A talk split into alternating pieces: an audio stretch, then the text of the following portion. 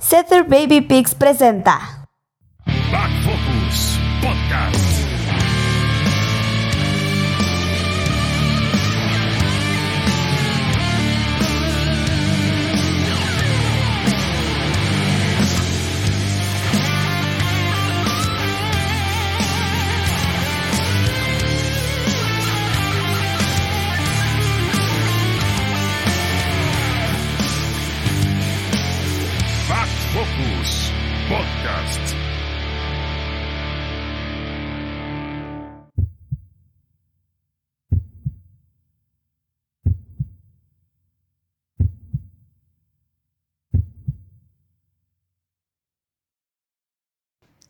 Entonces, bueno, vamos con otro episodio más de Back Focus.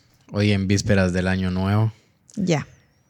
¿Cómo estás, Melanie? Bien emocionada porque ¿Te emociona estar enfrente mía? ah, sí, A la par mía. lo amo tanto que todavía me pone nerviosa.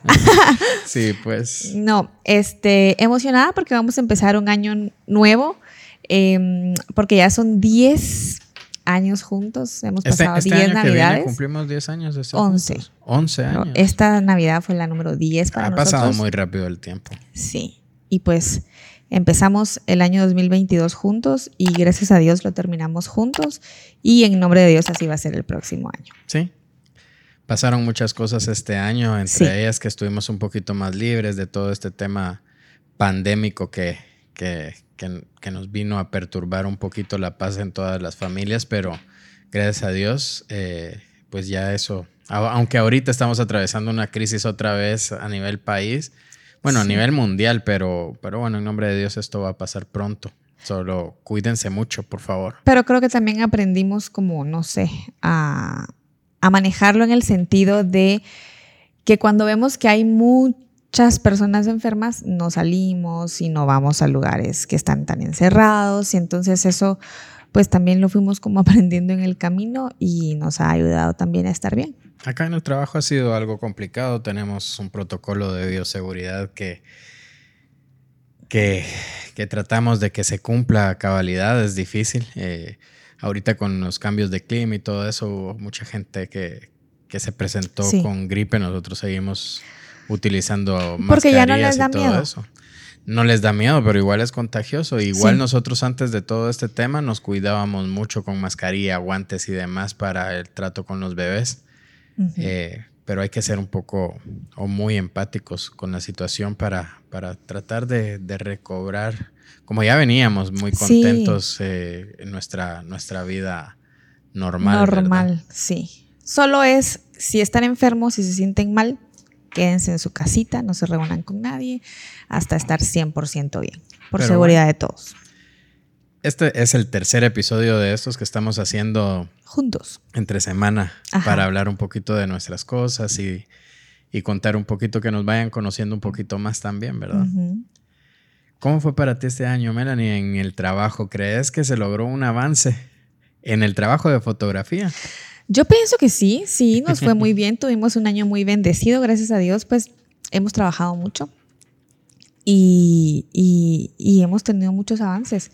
Eh, yo pienso que sí tuvimos un buen año y que el año 2023 va a ser el doble. En el podcast hicimos esa transición de fotógrafos a, a meternos un poquito en rollo que yo me siento Artistas. un poquito fuera de lugar porque... Pero todavía se siente fuera de lugar. Sí, totalmente. Yo no me siento eh, creador de contenidos. Es un tema que ya hemos hablado peleado. muchas veces. Sí. Y no porque piense que tiene algo de malo, al contrario, yo respeto y valoro mucho el, el trabajo de los creadores de contenido.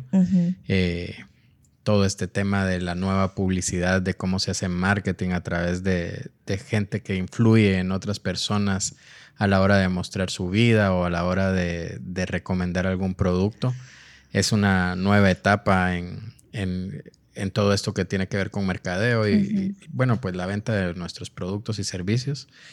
Y, y yo pues, aunque no estoy aunque el podcast ha crecido muchísimo, yo me, me sigo queriendo mantener al margen de eso, respetando mucho el trabajo de los demás.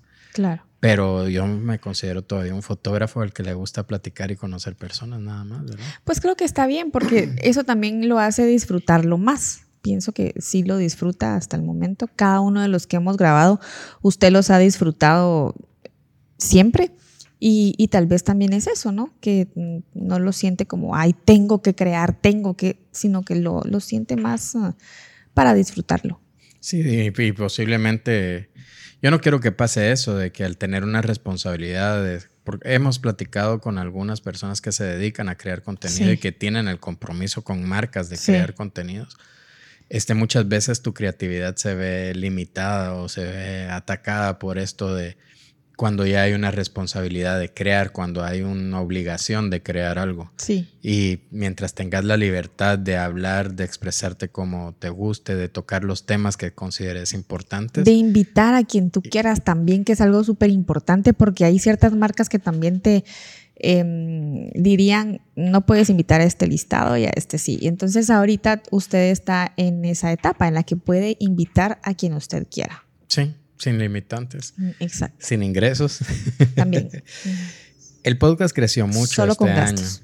¿verdad? Sí. De hecho, nunca me imaginé que fuéramos a, que, que se iba a cumplir un año haciéndolo.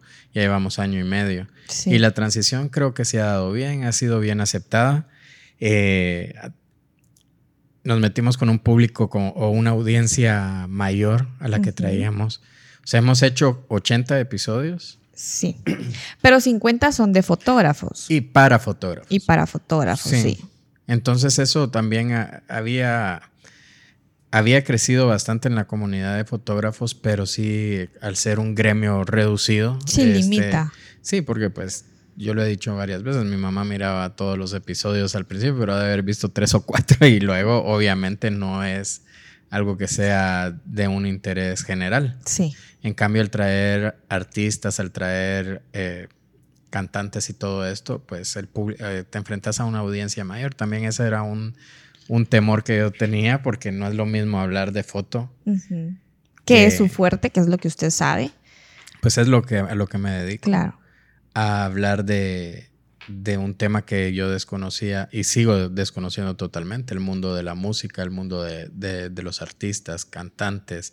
Ahorita estamos entrando con, comedi- con comediantes, queremos eh, conocer más también, más influencer y todo, quitar ese, ese, eso que tienen de, de que el, el influencer es mal visto ante Sí. la sociedad o, o- todas esas, esas ideas que tenemos de cómo viven, de que no trabajan, de que todo eso, conocer cómo vive una persona que se dedica a crear contenido en redes Claro. sociales y a, y a publi- a publicar, a publicitar, mejor dicho, eh, productos o servicios de otras empresas. Y que también es súper complicado, ¿no? El estar pensando todos los días qué va a hacer, cómo va a ser el video. Eso es complicado. Pues debe de ser muy complicado. Sí.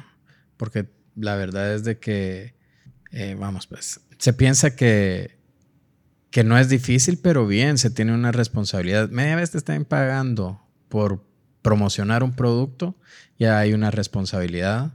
Y como decíamos antes, este, cuando hay un compromiso, una responsabilidad, muchas veces la creatividad también se ve atacada y es difícil. Es como cualquier otro trabajo, me imagino yo. Sí, definitivamente. Y que eh, todas las personas que critiquen también a los influencers, yo sé que también quisieran estar ahí, quisieran tener lo que tienen, hacer lo que ellos hacen. Entonces, yo ¿A ti creo te que debemos dejar de criticar a los demás. Nah. ¿Te Sí, sí, ¿por qué no? Sí, sería hipócrita si digo que no. Sí, sí, sí. La verdad, eh, es- yo def- sigo defendiendo mi punto y tú sabes que lo hemos hablado eh, fuera de- del podcast, no hemos platicado y, y no me veo, de verdad. Es muy difícil para mí crear ese tipo de contenidos. Sí. Posiblemente a mí todo esto de, de- de las redes sociales me llegó, bueno, a, a todos los que, que somos de, de la época 70, 80, 90. eh, creo que nos llegó un poquito tarde. ¿Será? ¿Usted cree? este, no me veo, la verdad, haciendo contenido para promocionar marcas y, o grabar mi, mi día a día y metiendo de forma orgánica algún producto o recomendar algo que yo no consuma. ¿Me entendés? Sí. Es, no me veo, la, en, en realidad no me veo. eh, prefiero eh, que el mensaje eh, llegue de otra forma, eh, sin intereses todavía. Obviamente este, el, objetivo del podcast es que en algún momento genere algún, algún ingreso, que en- entre algún tipo de patrocinio, pero todavía me mantengo en que si algún día entra alguna marca, va a ser una marca que, que yo consuma y que considere Claro. buena. Entonces eso es lo más complicado, siento yo, Sí, ¿verdad? sí. Vamos a hablar un poquito de, de, de lo que tiene que ver con el año nuevo. ¿Cómo cree usted que, que estuvo nuestro 2022? Pues estuvo muy bien, se cumplieron tus objetivos. A la madre, no, no. ¿Sabe que usted me dijo que yo no tenía mi lista de objetivos? Ay Dios, ya hasta le pusiste y la tengo. Eh, no, pero así la hice el año el, Ah, es en la del año enero. pasado, O sea, y- es la de enero Pero del esa, esa 2022. lista, esta- a ver, préstamela. Es que no, porque no cumplí nada. Pero préstamela, vamos a ver. Y vamos a encontrar el- la razón El del por qué qué. incumpliste con todos tus objetivos.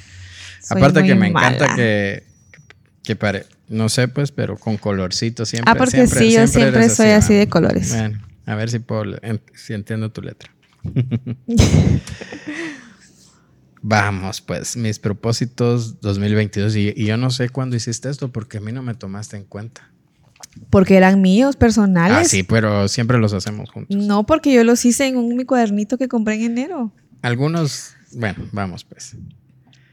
De entrada, no decir malas palabras, no lo sí, cumpliste. ese fatal. ¿Usted cree que algún día voy a cumplir ese propósito de no decir malas palabras? No. Siento que cada día digo más.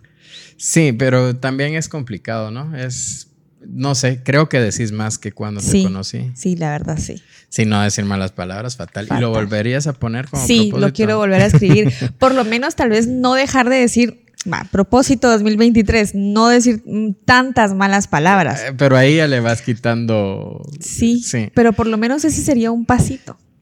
Por lo menos no digas... Hay, hay- hay algunas palabras peores que... Bueno, no sé. No, la- el término más malo está, está mal dicho, pero... Hay palabras que sí te debes de quitar. Pues por eso, sí, yo sé, pero por eso digo que en mi propósito de este año 2023 yo voy a poner eh, no, No decir, decir- tantas malas palabras. No decir ni una puta mala palabra. Ah, huevos. No digas malas palabras. Tratar de hacer ejercicio fatal. Fatal. O sea, fuimos tres veces. eh, sí, pero ni siquiera tenía la voluntad. En Y el todo el año 2022 no tuve la voluntad. no está de más decirlo que tenemos, tenemos una membresía que se vence en febrero y que fuimos cinco veces al gimnasio. Gracias a este Dios que se vence en. Sí. febrero. No la vamos a renovar, por cierto. Ah, porque nos vamos a cambiar de gimnasio. Sí, nos vamos a cambiar de gimnasio. Algo más barato que no duela tanto que estarlo pagando. Sí, pero ir. no. Ajá. Ese es otro propósito que sí voy a poner en mi lista del O 2023. sea, vas a repetir todos tus propósitos. El ir al gimnasio, porque ese lo tenemos que cumplir desde enero. O sea, sí o sí. Yo creo que el ir al gimnasio es uno de los propósitos más eh, que, que, que todo, generalmente lo pones siempre, siempre, siempre. Que todos ponen. Sí, y muchas veces empiezan a ir en enero, por eso en enero es muy difícil ir al gimnasio porque empiezan enero, febrero, llega Semana Santa y después se desaparecen Sí. todos. Entonces, este, eh, hacer ejercicio, lo que pasa es que ya lo, ya lo traíamos como rutina y lo dejamos de hacer cuando, cuando cayó la pandemia. Bueno, yo todavía seguí un añito más haciendo en la casa, pero tú sí definitivamente. Sí, es que yo cuando empezó la pandemia sí dije, yo no voy a hacer ejercicio en la casa, yo no sirvo para eso, yo no nací para eso. Pen- Pensando que eran tres meses y fueron Ajá, ajá, tres pero años. dejé el ejercicio y dejé la comida saludable, o sea, lo dejé todo. Sí. Y eso también, sí, nada que ver. Ahorrar, no. No ahorré nada, al contrario, gasté más que otros años, creo. ¿Sabes yo. qué debes de hacer para ahorrar? Quitar Dressy y todas esas tiendas en línea que te la pasas por ahí por ahí de shopping virtual. Para ahorrar, ustedes y yo debemos de ignorar Dollar City. Dollar City. eh, ya mencioné Dressy. Dressy, Dollar City. Hay una cosa que se llama Pochoclo. Pochoclo. Yo se lo juro que Saludo con- a todas esas tiendas. No, pero con Pochoclo sí me pasó algo ahorita en diciembre, que dejé de ver sus historias. no las veas. Dejé de ver sus historias porque aparte ellos venden tazas y yo colecciono tazas. Y el asunto es que, pues no son tazas baratas, la verdad. Nunca te he dado el precio. Pero em, sí las dejé de ver porque si no hubiera comprado no sé cuántas tazas en Pues, pues al menos ahorras para comprar tus tazas. La verdad sí, es, es, es muy importante ahorrar y espero que lo logres. Dice cuidar mi piel, sí las cuido. Siento que- que... en eso mejoraste mucho, porque antes no lo hacías. No, antes no lo hacía, pero en el 2022 empecé a, pues, a ponerme mi skincare. Te ponías unos parches también, unas como gelatinas de... Sí, para- frías. Sí, sí, Sí. sí. Pero este año, en 2023, voy a cambiar de producto. Sí, está. y comer saludable, ya lo dijiste. Espero que, que lo, Que que lo consigas, porque eso me ayuda mucho a mí, Sí. ¿verdad? Eh, la comida saludable. Yo, pues, lo intento. Este año creo que, que lo intenté y, y fracasé también, pero, pero bueno. Subí más de 20 libras este año, así que si me ven cachetoncito acá, ya en enero se va a acabar ese Juan Pablo cachetón. Sí. Ya no va a estar más. En nuestros propósitos del 2023 van a ver que cumplimos varios. Ah. Ah, comer saludable, crear contenido para mis redes. Yo no sé cómo podés decir que no. Yo creo que este de todos los que tenés aquí es el único que has cumplido. No. es que me refería a crear contenido porque yo quiero hacer contenido de decoración del hogar. Entonces me refería a ese tipo de contenido. Obviamente yo soy la mujer que, por ejemplo, lograba todo, absolutamente todo. Em, pero sí quiero crear ese tipo de contenido eh, de decoración del hogar, que me gusta mucho. Y al final nunca lo termino haciendo. Hago un videíto de vez en cuando y nada más. Bueno, pues yo espero que tus nuevos propósitos eh, si los logres cumplir. Los deberías. ¿Sabes un consejo? ¿Qué? Apuntarlos en tu teléfono, en alguna parte donde los puedas ver y recordar. Me No compré un esto- cuaderno Sí, pero es que bonito, peludo y yo, no, yo- todo yo no para... entiendo, yo no entiendo esa parte porque vivís en, anclada en los 80s, 90s. O sea, un cuaderno no, pues. Porque a mí me gusta apuntar, eso. sí. Me gusta apuntarlo con colores, corazones, mariposas. Pues arrancarlo y lo pegas en el espejo. Por lo menos lo vas a ver y te vas a acordar de, de que tenés un compromiso contigo misma. para conmigo cumplir misma para esto. cumplir todo lo que no cumplí este Son, 2022. son muy parecidos los propósitos de este que yo me pongo normalmente. ¿Qué propósitos se puso usted y no No cumplió? creo haberme puesto propósitos el año pasado, fíjate. Creo que desistí de ponerme propósitos, pero son generalmente comer bien, hacer ejercicio, eh, Ahorrar. Ahorrar. Bueno, yo este año voy a poner en mi lista de propósitos que sí quiero que viajemos. O sea, por lo menos una vez al mes. Bueno, Que una vez al vayamos. mes está difícil. Obviamente sí, pero me refiero a que, o sea, aquí cerca, que una vez al mes puedes ir a la antigua, una vez al mes puedes ir a Tecpan. Es que no salimos. Una vez al mes. Ajá, nosotros no salimos de la capital. Entonces, me refiero a viajar a que podamos ir una, en enero a la antigua, en febrero, no sé, a Tecpan, en marzo al puerto, no sé, me refiero a ese, lugares cerca que podamos ir, que podamos conocer. Eh, obviamente a lugares que están lejos, no, no, ¿verdad? No se puede ir una vez al mes a lugares lejos, pero sí salir de la capital, porque nosotros en realidad no salimos de la capital. No, prácticamente no. Bueno, este año, este año fuimos a, en Semana Santa Petén. Sí, fuimos en Semana Sí, Santa. Petén. y es- tenemos planeado ir otra vez en, en- en est- en las próximas fechas a Petén. Sí. y disfrutarlo, ¿verdad? Eh, nuestro trabajo, a pesar de que es muy bonito y todo el rollo, pues también es complicado porque Sí. tenemos sesiones eh, agendadas con mucho tiempo de anticipación y compromisos mes, mes a mes de Sí. todos los bebés que nos traen durante su primer año que, que las familias compran este paquete que tenemos donde tenemos que estar todos los meses acá presentes y eso también complica las cosas. No, y que todos los, todos los días nacen bebés. Nosotros tenemos que tener la agenda disponible para todos esos bebés que han comprado con mucho, mamás que han comprado con mucho tiempo anticipado para poderles atender. ¿Hay algún deseo? Yo no sé si tengo algún... Perdón. No sé si tengo algún propósito que lo repito todos los años. Tal vez el hacer ejercicio desde que tengo razón es algo que yo me he propuesto todos los, los años y, y es tal vez el que más me ha frustrado de que no lo, no, lo, no lo he logrado mantener.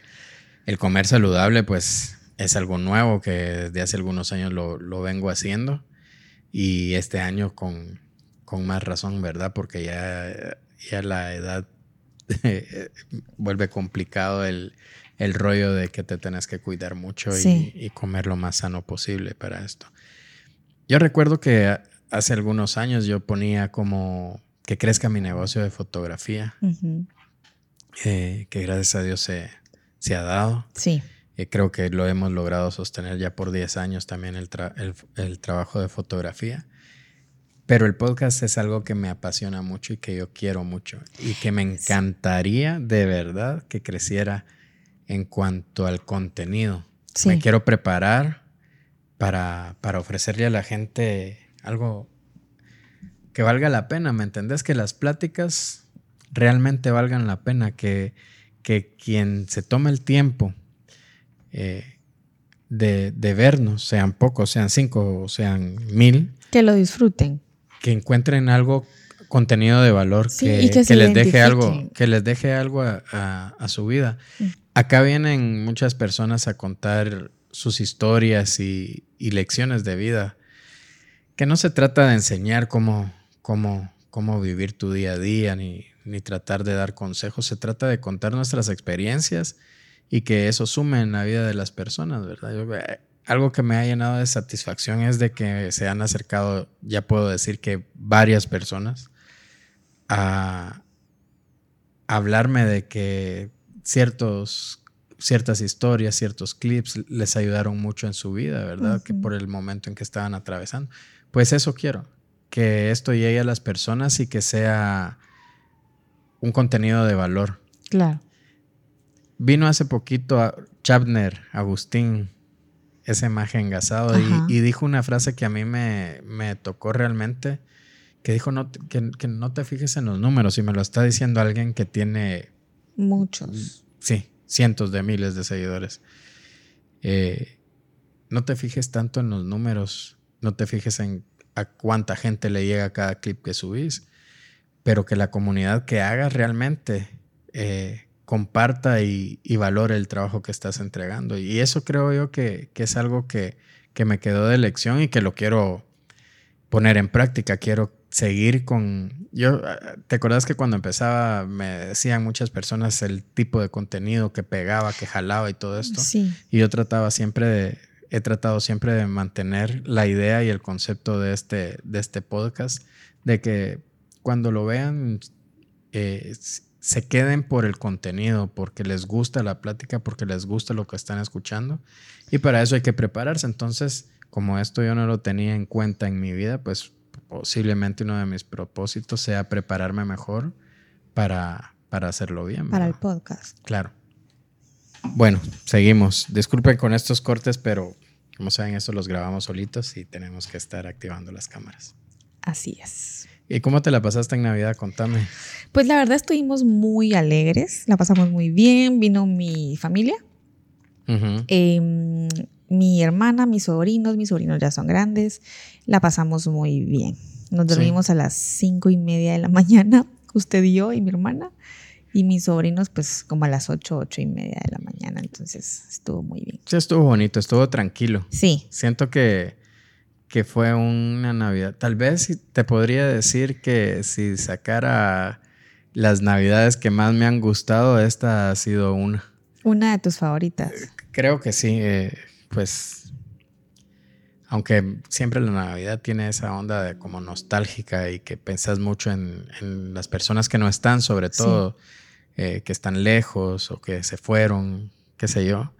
Eh, fue una, una Navidad bonita.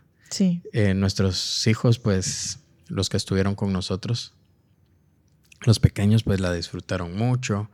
Por ahí hay una foto donde se están abrazando que fue como un momento muy, muy bonito porque fue Sí. espontáneo. A ellos también hoy le preguntaba a Iker por qué se había puesto triste y siento que, porque pues yo no sé por qué la, la Navidad se relaciona con tanto sentimiento, pero Sí. Pero sí se pusieron tristes. Y que nuestros hijos no son de abrazarse mucho entre ellos, ni darse besos, ni nada así.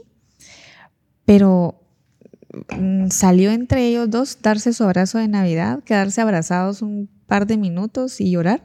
Ellos dos solitos. Y, Entonces y- y sí que, fue y así. que eso, y que eso lo hablábamos en el podcast pasado, que por, por ejemplo yo no lo tuve, eh, y que lo hablábamos de que hace falta ir creando el, el sentido de la, de la Navidad, porque los regalos quedaron a un lado, estuvimos platicando, estuvimos jugando, bailando, y que estuvimos con nuestros hijos y eso estuvo muy bonito. Siento que fue una Navidad muy bonita y se lo agradezco a todos los que vinieron. No quiero decir nombres porque, pues, eh, no creo que se me olvide alguno, pero la No. familia de tu hermana Allison, eh, Mis sobrinos. tus sobrinos. La amiguita de mis sobrinos. que fue una sorpresa para mí, que era la hija de una amiga de la Sí, infancia. de tu Saludos infancia. a la familia Arenales, porque fue para mí una sorpresa, bueno, ya- ya- ya- eh, sorpresa y también me duele un poquito. Yo digo amiguita, pero ya tiene 25 años, no sé Sí. cuántos. Sí, sí, sí, hija de una muy buena amiga, Sheila. Un saludo ahí, si alguna vez ve, ve esto. Pero sí estuvo muy bonita la Sí, Navidad. Ahora, el año nuevo es otro rollo, Sí. ¿verdad? Es que la Navidad es como mucha paz, mucha unión, familia, tranquilidad. Uno toma un poquito, pero es como más relajado. Pero el voy a- de- 31 de, verdad es, es. que te- si, si te escuchan es como que sos bien borracha. No, toma un no. poquito, dije. Y no, la verdad, pero bueno. Eh, sí, la- el año nuevo es más de fiesta. Sí. Sí, sí, sí. Es, es más de fiesta.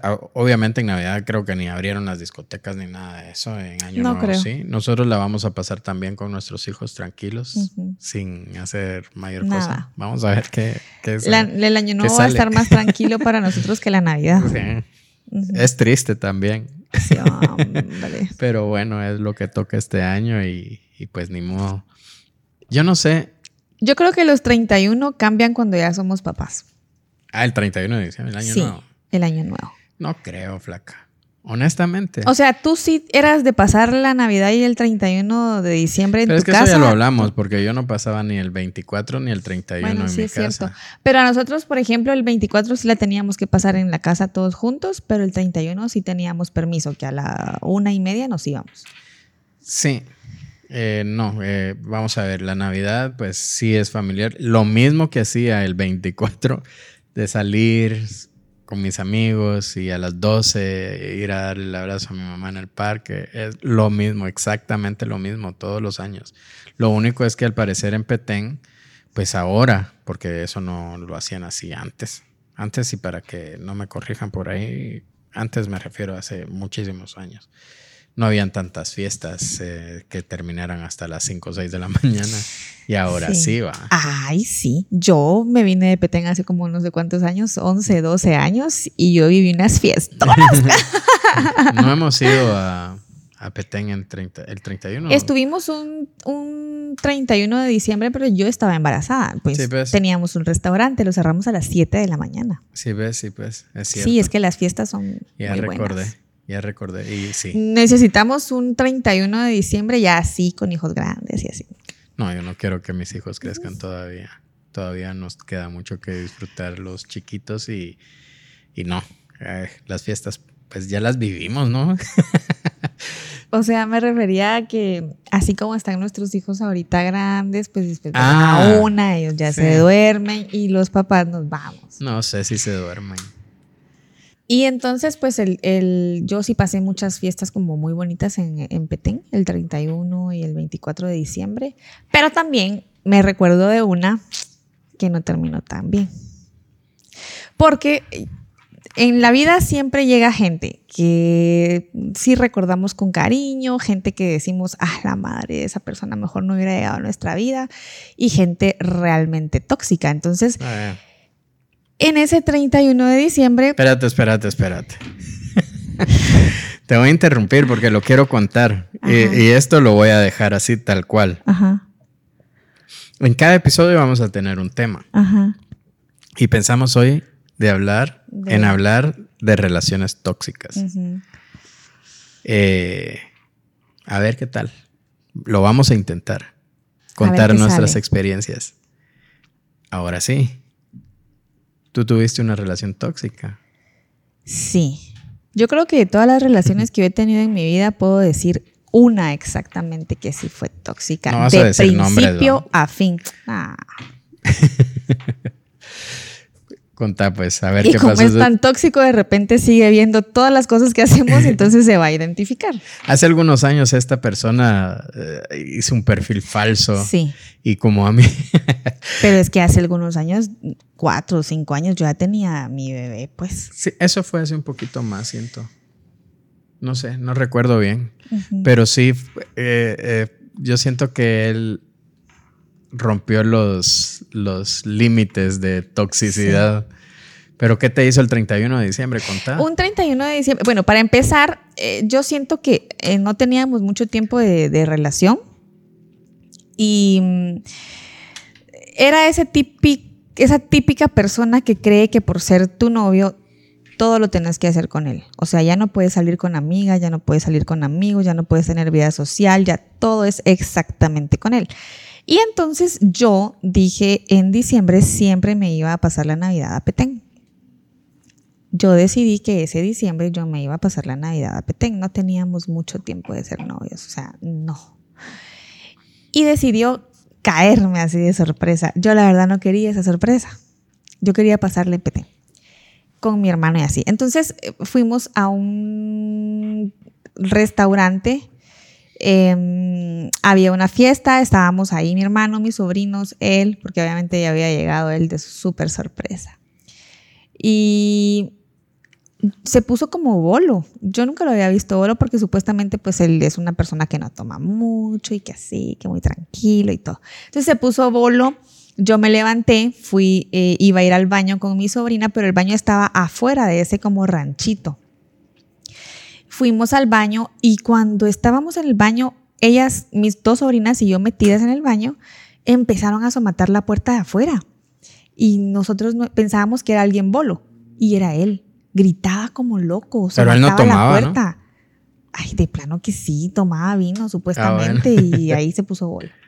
Y somataba la puerta y somataba la puerta y somataba la puerta diciendo que yo estaba con alguien adentro. Yo estaba con mis sobrinas y mi sobrino, pero mis sobrinos eran más pequeños, no eran ya como son ahora adultos. Mi sobrino afuera le decía, mano, ¿qué onda va? O sea, tranquilízate, ahí están mis hermanas. Mi sobrino es DJ Alan. Pero DJ Alan en ese tiempo era, Era- tranquilo, sí, era chiquito. ¿va? Sí, pues, chiquitín. Entonces, eh, y él no, él no dejaba de somatar la puerta. Ese día, eh, pues ya llegó mi hermano, que mi hermano pues tiene su carácter cuando tiene que sacarlo. Siempre. Sí, y llegó mi hermano y le dijo, ¿qué onda, va? O sea, tranquilízate porque le estás somatando la puerta a mi hermana, a mis hijas, ¿y qué onda? Entonces, no, que yo andaba con una falda muy cortita y que no sé qué, yo siempre toda la vida me he vestido corto. Y que yo andaba con una falda muy cortita, que no sé qué. Entonces mi hermano, me recuerdo, eso lo tengo grabado, mi hermano le dijo, si te metiste a andar con una güira, porque pues él era mucho más grande que yo, que se viste corto, le tienes que hacer ganas, no la vas a cambiar. Nos fuimos para la casa. Al día siguiente mi hermano le dijo, mira, pues me haces favor de recoger tus cositas y te regresas para tu casa. Inventó que había perdido la billetera, que no se podía ir, que la billetera no aparecía, no tenía efectivo. Le ofrecimos pagarle los boletos del regreso. Dijo que no podía, hizo un drama para no regresarse. Era una persona tóxica de principio a fin. Y pues solo me arruinó las fechas en ese tiempo. Es difícil tratar con una persona así. Tú, Sí. yo no sé.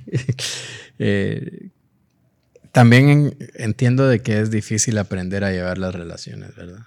Yo no sé si todos, porque ahora la palabra tóxico está como muy de moda, Pero yo sí puedo decir que en algún momento de mi vida he sido tóxico. No a esos, sí. no a esos niveles. Usted sí dice. Pero es que él me A eso- a eso- no a esos niveles. eh, es, hemos hablado mucho de este tema y, y claramente se sobrepasaba los, Sí. los límites de tolerancia que yo no sé ni cómo, cómo aguantaste tanto. Sí. Pero, pero sí, yo creo que todos en algún momento eh, tenemos algo de, de tóxico en nuestras vidas. Sí, puede ser que sí. Creo que todos en la vida algún, en algún momento hemos sido tóxicos. Porque a veces podemos tener una relación bonita, pero cuando la relación bonita se acaba y todavía estamos dolidos, podemos llegar a ser tóxicos. El asunto es, bueno, no sé, yo no te podría decir si a mí me, si a mí me ha pasado. Eh, no sé, antes tal vez era más inseguro, muy inseguro de mis relaciones. Nunca tuve relaciones largas, a pesar de, de- de haber estado casado en dos ocasiones. Antes de eso, pues no, no tuve relaciones largas que me permitieran medir el grado de toxicidad de las personas.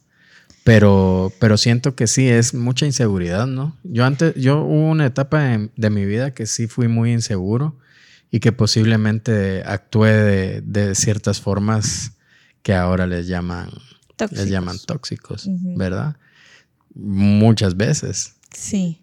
Des- eh, gracias a Dios, este llegó un, una ¿Qué nivel etapa. de tóxico fue usted? Oh, de de gran- 1 a 10. Cuando era chavito, Así honestamente. honestamente, Sí. muy, 20. muy, era muy inseguro.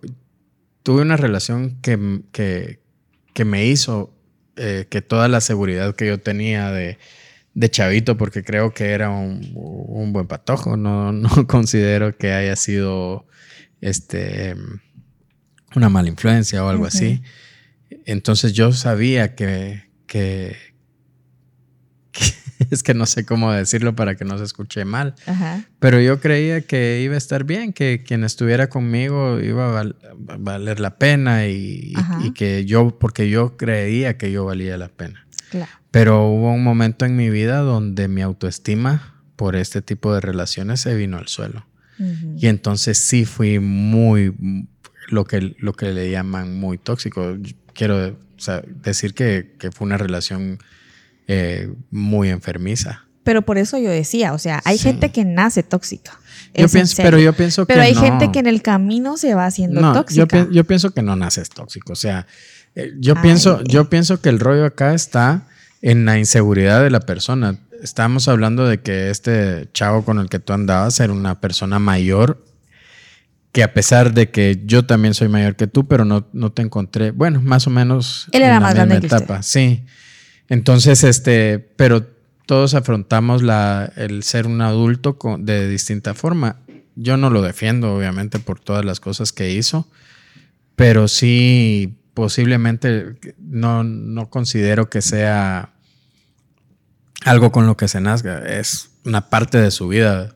Supongo que ha tenido otras relaciones que lo han hecho sentir más seguro eh, de distintas formas. No es solo la desconfianza en la pareja, sino que también el no confiar en ti mismo. Yo estaba muy inseguro de lo que, de, de la relación que tenía. Y eso me volvió enfermo. Sí. Enfermo total. O sea, no lo podría negar porque hay mucha gente que me conoce Sí. y sabe. O sea, sí tuvo su fama de tóxico. Cuando yo era chavito, Sí. tú no me conocías. Pues, pero por lo que me Por ha lo que te por lo que- sí, no, sí. Hice cosas que, que en mi vida, cuando, cuando lo recuerdo, ni siquiera entiendo, ni siquiera me reconozco, ¿me entiendes? Ujú. Obviamente después vino un proceso muy difícil y me costó levantarme autoestima muchísimo, Sí. muchísimo. Aprendí a quererme, aprendí a respetarme y eso también mejoró en mis relaciones. Ujú. Eh, puedo, puedo decir de que después de, de que, de que logré, yo llegué al punto en que mis amigos, que un amigo recuerdo bien una plática que tuve con él y me dijo, brother, es que vos ya no dan ganas de salir con vos porque todo el tiempo estás deprimido, todo el tiempo estás eh, triste, todo el tiempo estás así. por algo que ya pasó y tenés que dar un paso adelante y seguir, ¿va? Y yo creo que ese día sí, sí lo tengo muy marcado porque fue el día en que yo dije yo me tengo que respetar y tengo que aprender a valorarme para poder seguir adelante. Y quererme, ¿va? Sí, eh, lo hemos hablado mucho, ¿va? Lo- uno puede amar a, a otras personas. Espérate que ahorita pasó mi perro y casi mueve la cámara y que se anda paseando ahí como que fuera el rey león. Es el rey.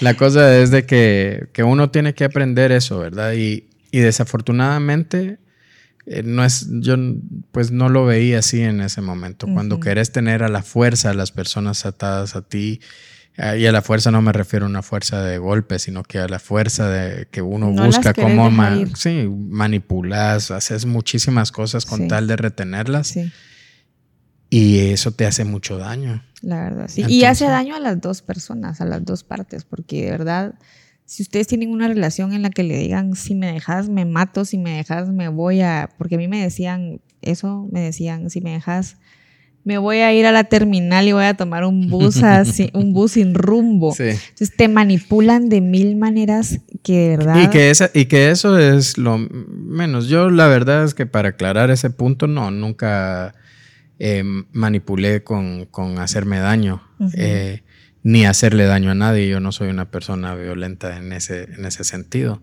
Pero sí, si la miraba con alguien, llegaba a hacer problema. eh, Sí, hice muchísimos problemas con, con, con, quien se, con quien se le acercara con quien saliera. con quien se le acercara y que también fue bien difícil, fue muy difícil. También creo que es más difícil allá porque es un pueblo. Entonces esto es Sí, como todo es muy chiquito, pequeñito. toda la gente, antes más que ahora, porque ahora siento que hay más gente, pero toda la gente se conocía. Y- y el otro rollo es que-.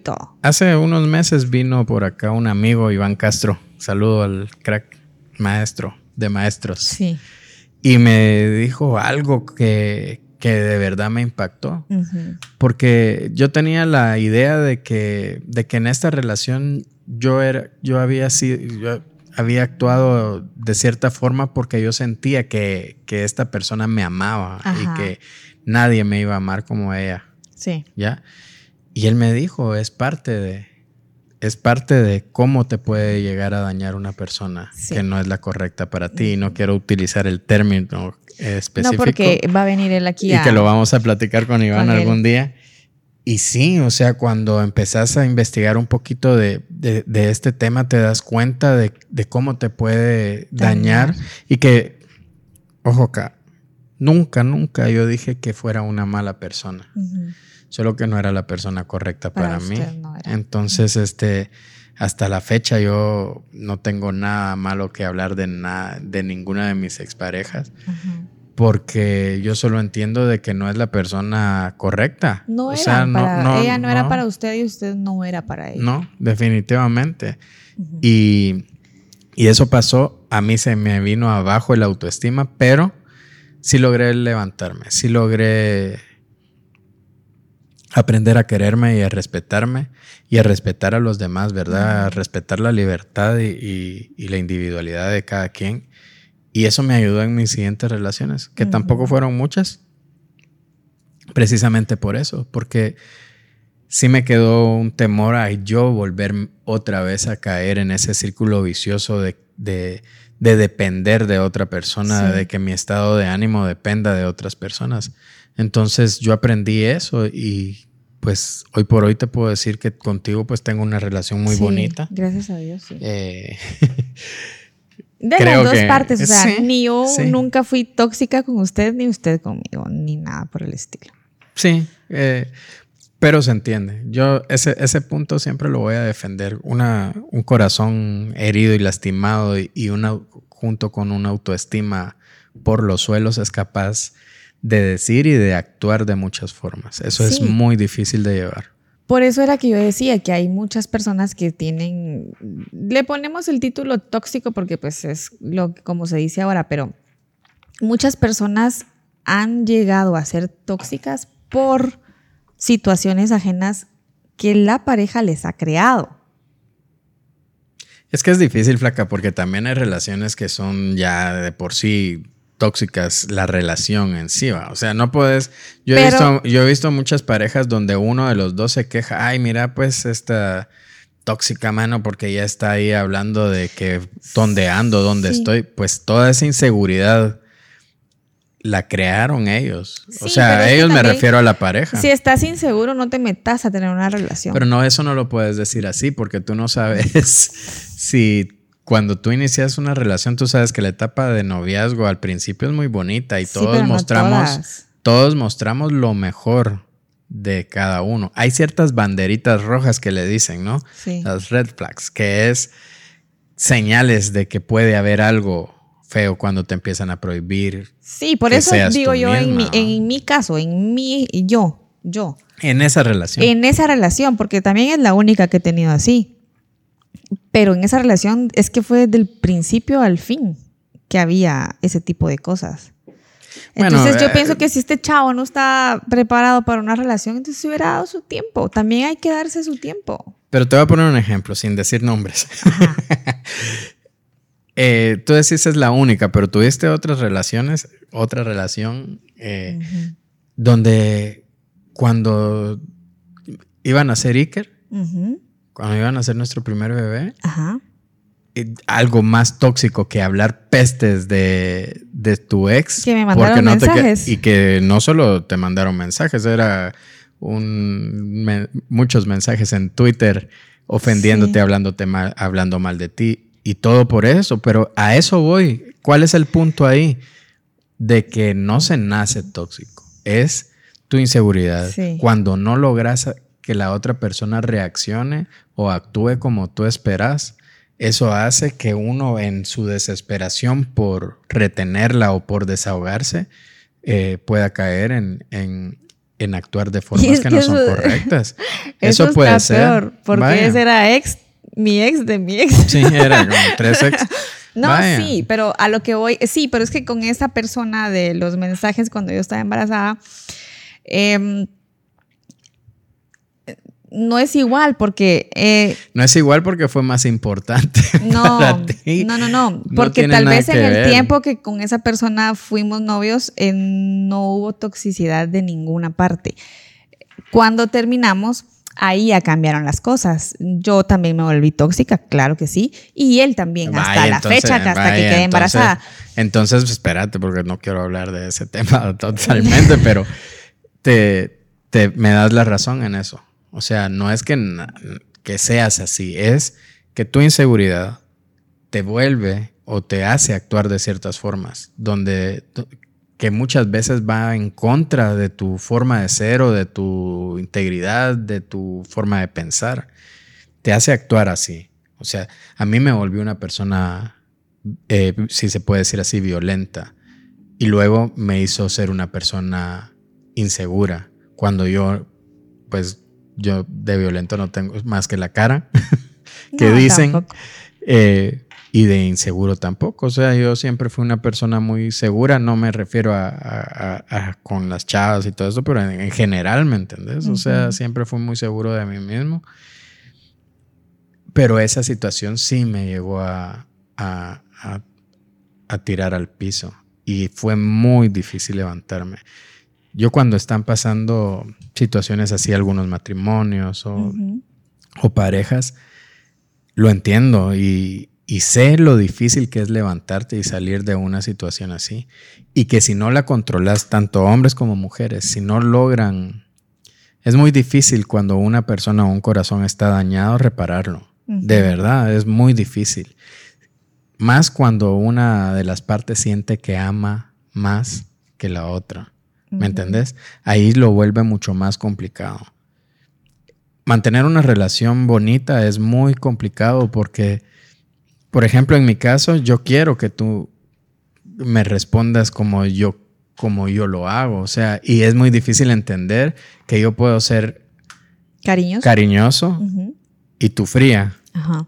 Que tú puedes ser detallista y, Y no. frío Sí. en ese sentido. O sea, yo soy muy cariñoso de, de abrazar, de besar, de decirte que te quiero, que eres la más bonita del mundo y todo lo que te digo todos los días de mi vida.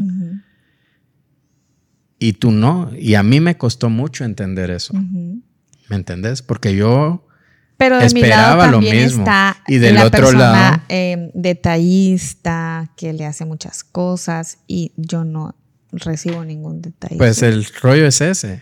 Bueno, para mí un detalle es levantarte todos los días diciéndote No, te quiero no. y para ti no. O sea, para ti es hacerte una tarjeta, Para comprarte mí es rosas, llenarte comprarte de papelitos Sí. el carro y hacerte mil cosas y así. Pero también ya entendí que usted no es así. Pero ese es un buen tema, fíjate, porque obviamente sí, yo no soy así. Yo O no sea, soy algún en día ese espero- tipo de detalles. Y siempre le he dicho, el día que usted me pida anillo, me dé anillo de Sí, no compromiso. Ajá, También. sí te entiendo.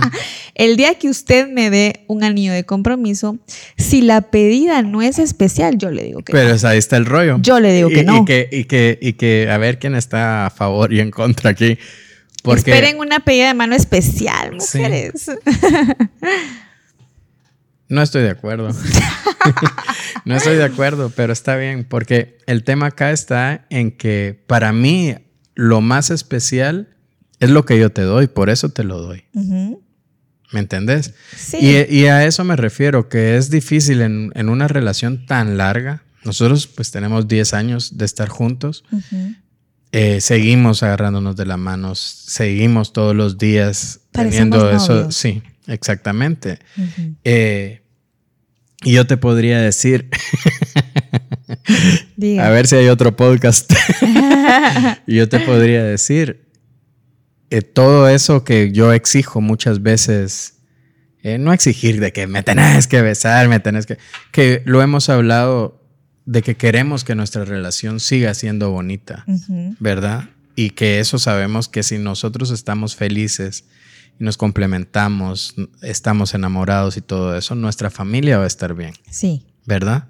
Eso es así y eso se alimenta día a día. Entonces, perdón por el corte, mucha. Qué bueno porque ya nos estábamos agarrando. Cuando una persona no... Vamos. Cuando una persona siente que no está recibiendo lo mismo que él está dando, si no logras entender que la otra persona es distinta, todos somos individuos y como tal, tenemos costumbres, tenemos formas de, de sentirnos halagados distintas y también formas distintas de expresar nuestros sentimientos. Pero eso lo tenés que entender. Cuando tú eres una persona cariñosa o detallista, tenés que aprender y aceptar a la otra persona como es. Porque si no lo haces, eso te va a generar inseguridad. Y la inseguridad trae como consecuencia el que te vuelvas una persona controladora, celosa, insegura, pues. Y eso es difícil en, un- en una relación a largo plazo si no lo logras aceptar. Yo pienso que lo principal acá es aceptarnos como y respetarnos nuestras formas de, de ser. Y cuando lo logras, entonces tu relación va a ir mejor. Que sí, como yo te decía al principio, que la inseguridad que te puede crear alguna persona, tu pareja, te puede hacer que hagas cosas que no son correctas, como manipular, mentir, vigilar. O sea, a mí me vigilaban. Lo que pasa es que este chavo además tuvo, además de, yo siento que él estaba como obsesionado también y ese es otro tema, ¿va? porque Sí, muchas sí. veces se confunde el estar enamorado con el estar obsesionado. Y sabe qué pasa también que el problema cuando hay gente así que te manipula tanto, te hace creer que te tenés que quedar con él.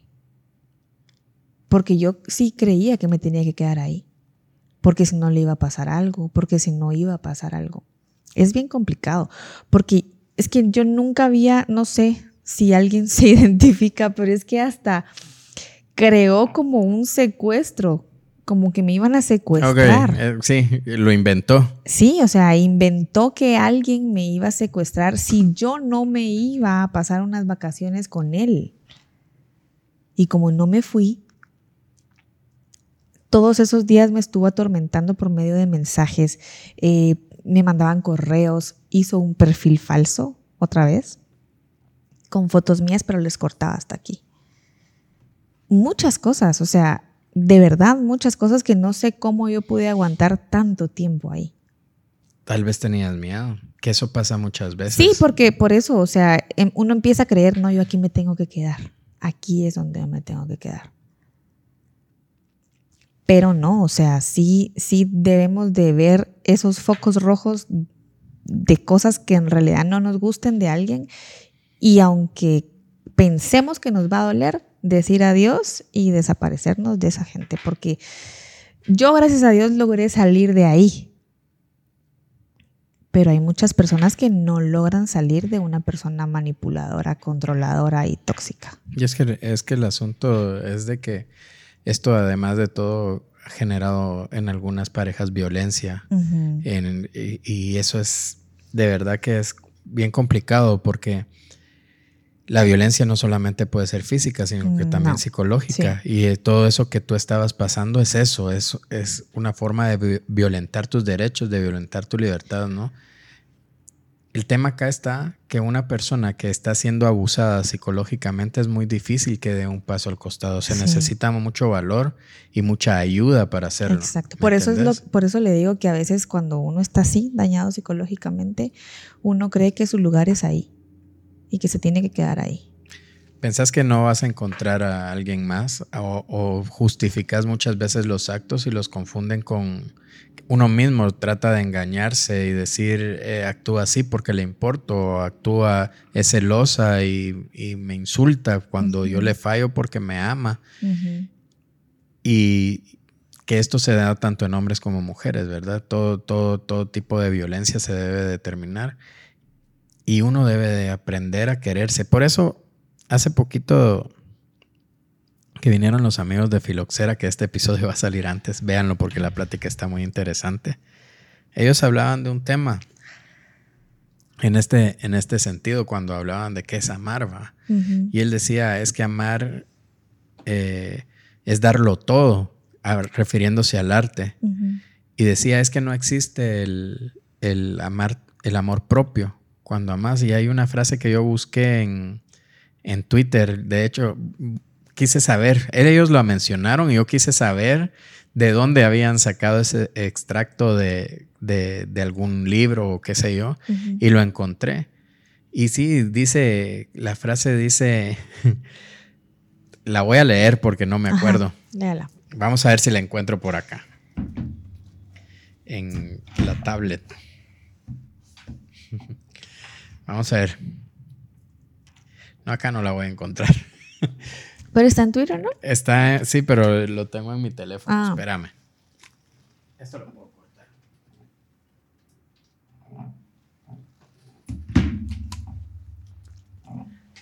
Espérate que lo encuentre. Búscalo. Lo vamos a buscar en Twitter.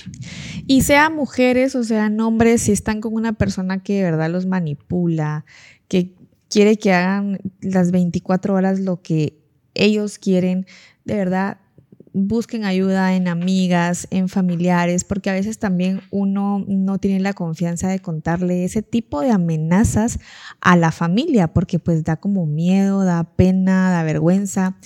Pero si están pasando por algo así, busquen ayuda de sus amigas, de su familia y salgan de esa persona complicada en su vida. Porque si son así cuando son novios, no me imagino cómo pueden llegar a ser cuando ya tengan eh, una familia, de verdad. Sí, el, punto acá está en que nosotros claramente no somos profesionales en el tema o expertos, si se puede decir así. No. Eh, hemos aprendido a llevar una relación sana. Solamente es un consejo de cosas que hemos vivido. Por eso te digo, eh, hemos aprendido a, llevar una relación bonita, una relación sana. Hemos visto muchas experiencias de amigos y demás donde, donde pues de todo se aprende y, lo que tratamos es de compartirlo y de, y de compartir también nuestra forma de pensar al respecto y, que esto de repente si alguien está atravesando una situación así, pues se refugie en, su familia, en las personas que lo quieren, también ayuda profesional. Muchas veces yo lo hubiera querido, te lo juro. Eh, y te repito, yo no culpo a nadie de lo que yo, de lo que yo viví. Este, entiendo de que yo me aprendí a querer después, me aprendí a respetar después de todo lo que pasó, no me hago la víctima tampoco porque supo- supongo, que yo también dañé mucho a esta persona con, con mis actitudes, pero, pero hay relaciones que no, que no funcionan, que, que no van y que es mejor dar un paso al costado. Y como decís, hay banderas rojas ahí que te pueden indicar que no es la persona Sí. indicada. Yo no hablo, lo he dicho muchas veces, yo no, creo que hayan personas malas, solo que no hay personas correctas para ti y que te puede llegar a hacer daño, ¿verdad? Sí. Lo que decían los amigos de Filoxera es, encuentra lo que amas y deja que te mate, que es una ley de vida.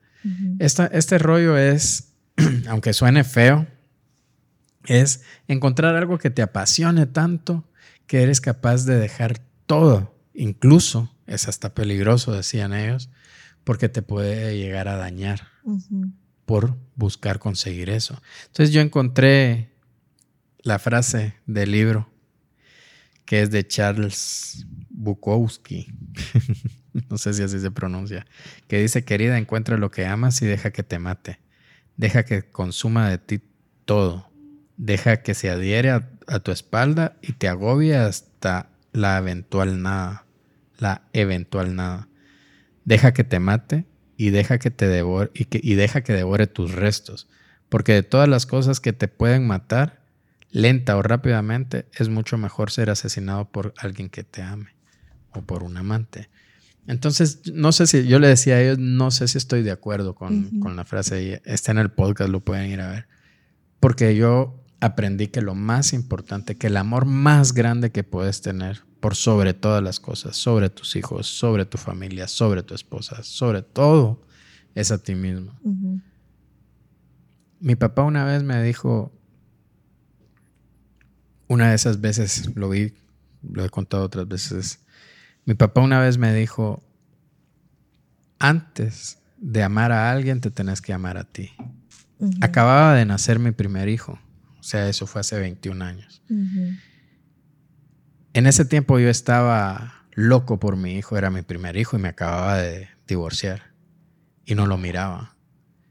Entonces, y mi papá, me, después de haberlo, perdón, después de que no lo vi muchos años, se aparece y me dice, nadie es más importante que tú mismo. Entonces yo le decía a él, claro, lo- lo dice una persona que no le importaron sus hijos, que me abandonó. Lo dice una persona que no demostró amor por alguien más. No. Entonces él me dijo, si tú estás bien, si tú te amas y logras estar bien, estar feliz, estar estable, toda la gente que te rodea va a estar bien y, le- y los vas a, y les vas a poder dar el amor que ellos necesitan de ti, el tiempo que ellos necesitan de ti. Pero para llegar a ese punto, tú tienes que estar bien. En su momento no lo entendí, luego sí, y estoy totalmente de acuerdo. Para que mi mamá esté contenta me tenía que ver feliz. Mi mamá sufrió mucho en toda esta etapa de mi vida. Mi hijo sufrió mucho porque yo no estaba bien. Cuando tú llegas a estar pleno, cuando tú llegas a estar feliz, cuando tú eres una persona estable emocionalmente, todo tu entorno va a estar bien. Tu trabajo, tu vida social, tu pareja, tus hijos, tu madre, tu familia, todo va a estar bien. Si tú aprendes a respetarte y a valorarte y a amarte primero antes que cualquier otra persona o cosa, ¿verdad? Ujú. Entonces, a mis cuates de filoxera les digo que no estoy de acuerdo con su frase, ya se los dije a ellos en el podcast, y que me imagino que tiene mucho sentido y por ahí si le rebuscas vas a encontrar algo, pero yo no, no, lo, no lo comparto, ¿verdad? Pero con lo otro que dijo, yo sí estoy de acuerdo. Yo sí creo que si nos amamos a nosotros mismos antes que cualquier otra cosa, vamos a ser felices. Y si nosotros somos felices, vamos a poder hacer felices a nuestros hijos, esposos, esposas, eh, familia. Todo nuestro entorno va a ser feliz si somos felices. Yo pienso eso. Y creo que hoy por hoy yo estoy contento, soy una persona que tiene emocionalmente estable. Eh, todo eso se ha conseguido por, por trabajar en ti mismo, ¿me entendés? En tus inseguridades, porque es muy difícil levantarte. Es muy difícil levantarte. Para empezar, fue muy difícil salir, es muy difícil salir de una situación de estas. A todas las personas que están pasando por algo complicado en sus hogares, en sus parejas, sus relaciones, busquen ayuda. Busquen ayuda. Muchas veces solos no lo vamos a lograr. Nadie tiene derecho a hacerte daño de ningún tipo. Nadie tiene derecho a ofenderte, a humillarte. Ni tú tampoco tienes derecho a hacerlo. ¿va? No. Nadie tiene derecho a golpearte. Nadie tiene derecho a causarte algún daño. Y si tú no te consideras capaz, porque cuando estamos atravesando estas situaciones se hace difícil y lo ves imposible porque el miedo te paraliza, busca ayuda, contalo, refugiate en la gente de confianza, busca ayuda en tu familia, en tus padres, en tus hermanos. Si no, busca ayuda psicológica. Algo que no tenemos como costumbre acá y que yo siento que cada vez lo necesito más es ir a terapia, Sí. eh, contar tus problemas, eh, verlo des- desde otro punto de vista. Claro, muchos dirán, no, se lo- no puedes andar por la vida contando tus cosas, ¿verdad? Pero a esa persona a la que todos tenemos a alguien a quien le podemos contar nuestras Sí. cosas. Y no tengamos miedo, ¿verdad? Es difícil, Sí. pero yo, yo pienso que, que todos, que el amor más grande que debemos de tener es hacia nosotros mismos y que eso nos va a hacer que todo lo demás camine bien. Si Sí. nos respetamos y somos felices, yo soy feliz y trato de que la gente que esté en mi, en mi entorno sea feliz y que Sí. esté contenta. Pero si yo soy una persona que insegura, en ese tiempo en que yo atravesé por toda esta situación, mi mamá sufrió mucho, pues. Claro. Mi familia sufrió mucho. Mis- mi hijo sufrió mucho. Y todo eso se hubiera remediado si yo hubiera tenido el valor de respetarme y de, y de intentar se- estar bien y estar feliz para que todo lo demás caminara. Bien. Sí. ¿Algo más que Sí. decir? No, eso, nada más. Quiéranse, respétense para que puedan ser felices. ¿Eres feliz tú? Sí, gracias a Dios, sí. Tenés un bonito, una bonita familia. Tengo una, fami- una familia bonita. Eh, gracias a Dios creo que llegaste en el momento preciso. Y que todos Me tenemos... rescató. No, y que todos tenemos problemas. Y yo te, te he dicho, eh, y que tú sabes que en cuanto a esa relación que pasaste, yo muchas veces este, te decía, es que él no estaba bien, pero nunca se le ha atacado como persona. De hecho, tuvimos una experiencia ahí de que hizo un perfil falso. A mí me avisaron algunos colegas y yo lo contacté y le pedí Sí. que lo eliminara y a los cinco minutos lo eliminó. Entonces, esperemos que ya lo haya superado y que esté bien. Porque la verdad, flaca, todos merecemos estar contentos. Y Sí, definitivamente sí, sí. Todos merecemos estar felices, todos merecemos... em, pero también merecemos no toparnos con ese tipo de gente. Entonces, no sé. Pero es que ese es el punto, que yo no siento que sea la gente. Yo siento que es la relación, ¿me entendés?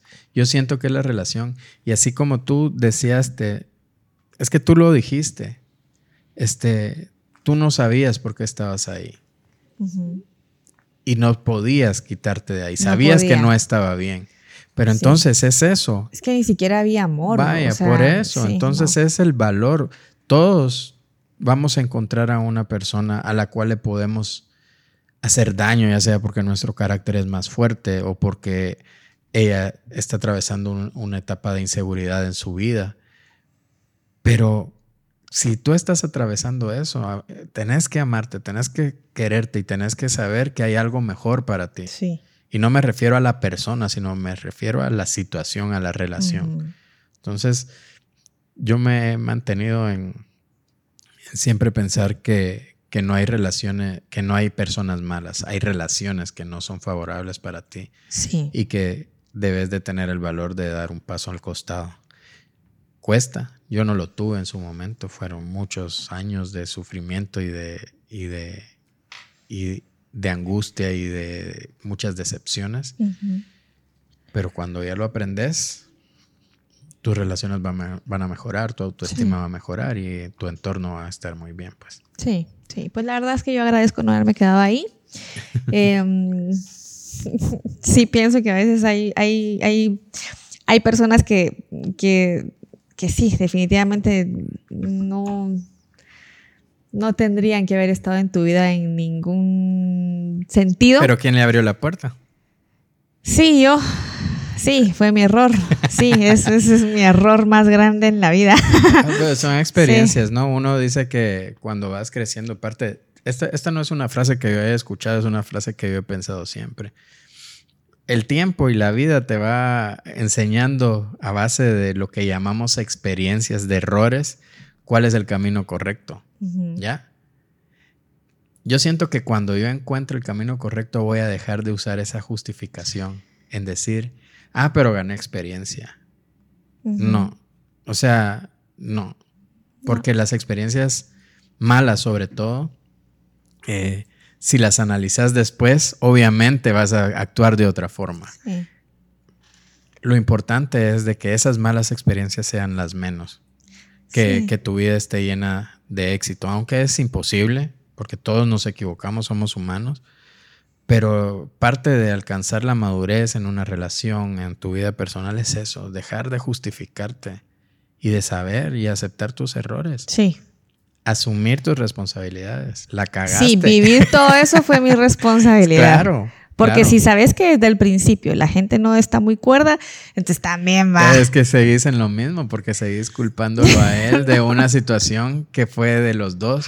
Y es lo mismo que me, es lo mismo. Todos los que atravesamos una, una relación, por eso no hay personas tóxicas, hay relaciones Sí, tóxicas. por eso yo creo que en la vida debemos de, de- de pensar esto siempre. Seamos mujeres, hombres, lo que sea, lleguemos a la vida de alguien a dejar una huella bonita. Un recuerdo bonito.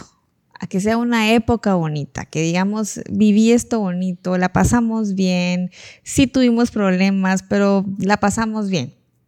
Dejemos una huella bonita en la demás gente que está en nuestra vida para que el día de mañana no digan, es el peor error de mi vida. Bueno, a ver qué tal. Terminamos.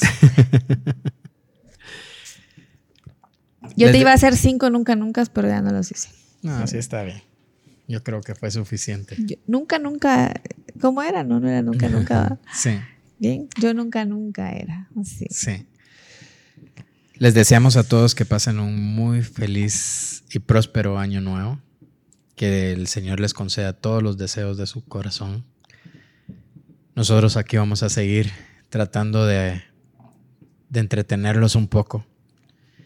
Y que pases un feliz año nuevo, Flaca. Sí, les deseamos feliz año nuevo, que Dios los bendiga, que les dé mucha salud, porque no hay nada más importante también en la vida que tener salud, que les dé salud, que les dé el poder estar con su familia, con los seres que aman y hagan que este 2023 sea maravilloso para cada uno de ustedes.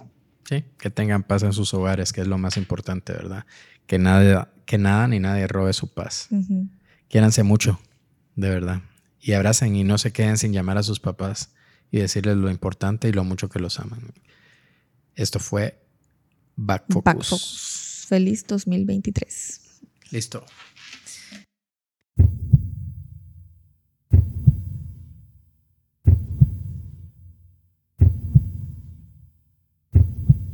Back Focus Podcast.